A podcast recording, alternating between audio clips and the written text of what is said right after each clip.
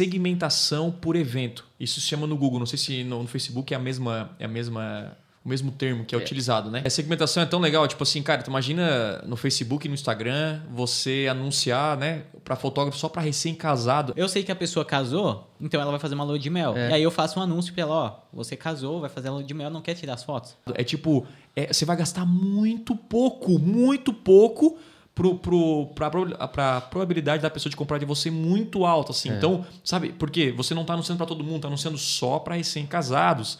Então, o evento de aniversários. Pô, imagina lá, você tem uma lista de e-mails e todo mundo que está fazendo aniversário em janeiro, você consegue fazer um anúncio específico para quem faz aniversário em janeiro e vai ganhar uma, sabe, vai ganhar 10% de desconto na sua loja. Então, cara, tem infinitas possibilidades. Isso também, tudo que você faz e altera no Facebook, no Instagram, uh, no Google, uh, é, é uma segmentação por evento. Tipo, cara, eu me formei, né? Então você, você já começa a passar, ó, esse cara aqui tem ensino superior. Inclusive renda, né? Renda familiar. A gente tem a média da sua renda familiar aí. O Google sabe essa informação e você consegue, por exemplo, anunciar para os 10% mais ricos, né? Que tem uma renda maior no Brasil. Então, olha a quantidade de é. informações que você tem e se você não consegue gerar resultado com essa ultra segmentação, é porque algum problema na sua oferta ou no seu produto, algum problema você tem, porque cara, tá, é muito focado, é, é muito específico.